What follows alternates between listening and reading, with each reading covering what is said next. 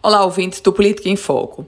As consequências desse momento que estamos todos vivendo da pandemia da Covid-19 ainda são imprevisíveis. Na prática, por mais que a gente estude, analise, avalie, só vamos conhecer as reais consequências de tudo que está ocorrendo, o reflexo desse momento presente com o tempo.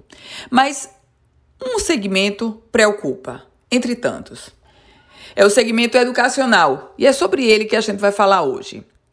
A governadora Fátima Bezerra, em recente entrevista, ela falou da expectativa de que as aulas na rede pública estadual sejam retomadas no dia 14 de agosto, portanto, quase seis meses depois do início da paralisação. Paralisação que começou no dia 18 de março.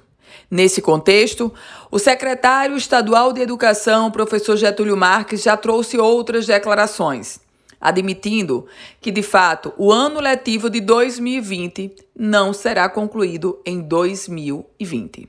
O titular da Educação reconhece que, apesar das tentativas de amenizar o impacto no ensino com aulas pela internet e distribuição de materiais impressos, grande parte dos alunos não possui condição necessária para o aprendizado fora da sala de aula, e aí há um grande prejuízo. O secretário estadual de Educação admitiu que há uma proposta sendo discutida para a recuperação do ano letivo por meio de ciclos, ciclos que se estenderiam até 2021, com o conteúdo do ano anterior. São algumas alternativas que estão postas, mas nenhuma confirmação ainda. Até porque estamos em um momento de incerteza e até a retomada das aulas no dia 14 de agosto não traz certeza. Eu volto com outras informações aqui no Política em Foco com Ana Ruth Dantas.